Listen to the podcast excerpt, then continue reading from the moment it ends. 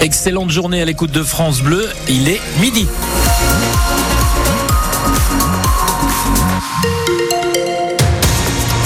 Votre journal, c'est avec Philippe Thomas. Sur la route, pas de difficultés particulières. Le temps de votre mardi, ça se gâte cet après-midi avec des pluies possibles, surtout sur le Calvados. Les températures ne changent pas de 10 à 12 degrés au meilleur de la journée.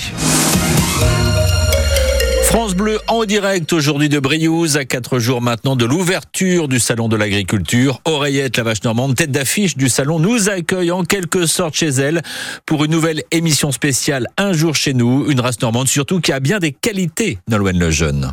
C'est une vache qu'on reconnaît d'abord à sa robe particulière qui compte trois couleurs, blanche, marron clair et marron foncé. Les producteurs de fromage AOP, eux, raffolent de son lait, dont Corentin Delaunay, directeur de l'organisme de sélection de la race, nous vante les qualités. On trouve un rapport matière protéique, matière grasse qui est très bon et qui est favorable à la transformation de lait. Typiquement, avec un litre de lait de normande, on va faire plus de fromage qu'avec un litre de lait d'une autre race. La normande est aussi reconnue pour sa viande. C'est une race mixte, donc du coup, elle a une valorisation de carcasse qui est supérieure à d'autres races laitières. Elle est reconnue pour son persillé, son goût. Typiquement, c'est une vache qui peut être servie à l'Elysée. Une vache qui se paye le luxe de s'afficher sous les ors de la République et qui est aussi une grande voyageuse. Le plus gros cheptel se trouve en effet en Colombie. J'ai eu la chance d'y aller, donc je l'ai vue à 3000 mètres d'altitude, je l'ai vue sur les plateaux. Elle s'adapte très bien aux variations de température et aussi très bien au soleil parce que via ses lunettes, qu'on pense plutôt d'un point de vue sympa visuel, mais non, elles ont des vraies propriétés. En fait, la couleur qui est autour de l'œil permet de concentrer le soleil sur le tour de l'œil que sur l'œil en lui-même. Ce sont des vraies lunettes de soleil. C'est la vache RSE pour demain, plaisante-t-il, et avec toutes ses qualités, celle qui est aujourd'hui la troisième race laitière veut continuer à grignoter des bouts de pâturage à la prépondérante noire et blanche Primolstein en devenant la vache de référence des fromages AOP de Normandie, comme la Montbéliarde a su le faire avec le comté. Oreillette qui partira de Briouze dans la nuit de jeudi à vendredi pour le salon de l'agriculture et débat ce soir justement consacré à l'avenir de l'agriculture entre 18 et 19 heures. Quatre invités autour de la table, Mathieu Perrier, agriculteur bio à la mode Fouquet, Laurent Leray, porte-parole de la Confédération paysanne en Normandie, Anne-Marie Denis, président de la FRSEA et Jacques Fortis, maire de Briouze. Et il y aura matière à débattre ce soir. En pleine crise agricole, Emmanuel Macron reçoit cet après-midi la FNSEA et les jeunes agriculteurs avant de nouvelles annonces du Premier ministre Gabriel Attal demain. Parmi les revendications, les revenus des exploitants et justement la réunion de suivi des négociations commerciales pour vérifier la bonne application de la loi Egalim censée protéger les agriculteurs a lieu en ce moment même à Paris. Mais pour Michel Biérot, le PDG de l'enseigne Lidl, il faut aller plus loin avec un prix minimum garanti.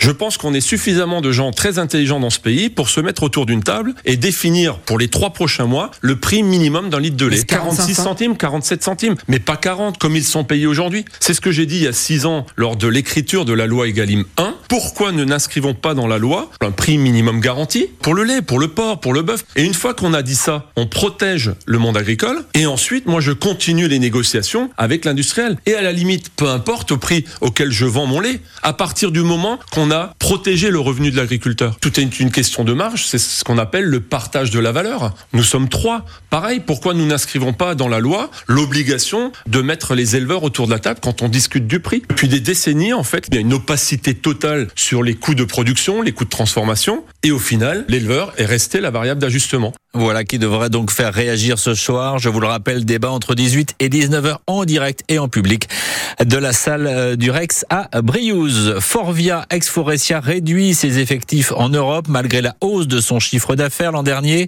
Le sous-traitant automobile souligne toutefois que la production européenne a chuté entre 2019 et 2023 pour justifier son plan de restructuration à venir sur 5 ans, dont une partie en France. Forvia est notamment implanté dans l'Orne sur le site de Caligny près de Flers avec 1200 salariés spécialisés dans la fabrication de sièges automobiles, de quoi susciter des inquiétudes chez Jacques Fortis, vice-président de Flair Aglo chargé de l'économie. On lit euh, 10 000 licenciements sur l'Europe euh, d'ici 2028, ça veut dire 2500 par an, en gros. Et, euh, donc sur les trois gros sites euh, de France, euh, il y a, il y, a, aussi l'Angleterre, l'Allemagne, euh, la Pologne aussi, enfin de, de ce qu'on connaît moins plus.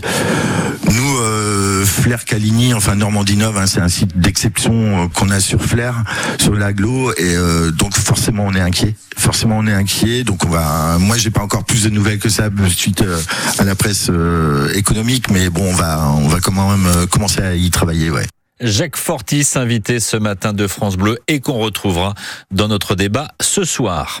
Une bombe datant de la Seconde Guerre mondiale désamorcée depuis 11h30 à Condé-sur-Vire dans la Manche entre Saint-Lô et Vire. 89 habitants dans un rayon de 800 mètres autour de l'engin explosif ont été évacués avant le début de l'opération qui devrait donc assez rapidement se terminer.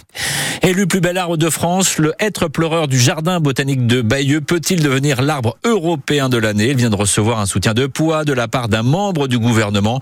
Le ministre de la Transition écologique, Christophe Béchu, appelle à voter pour l'arbre normand.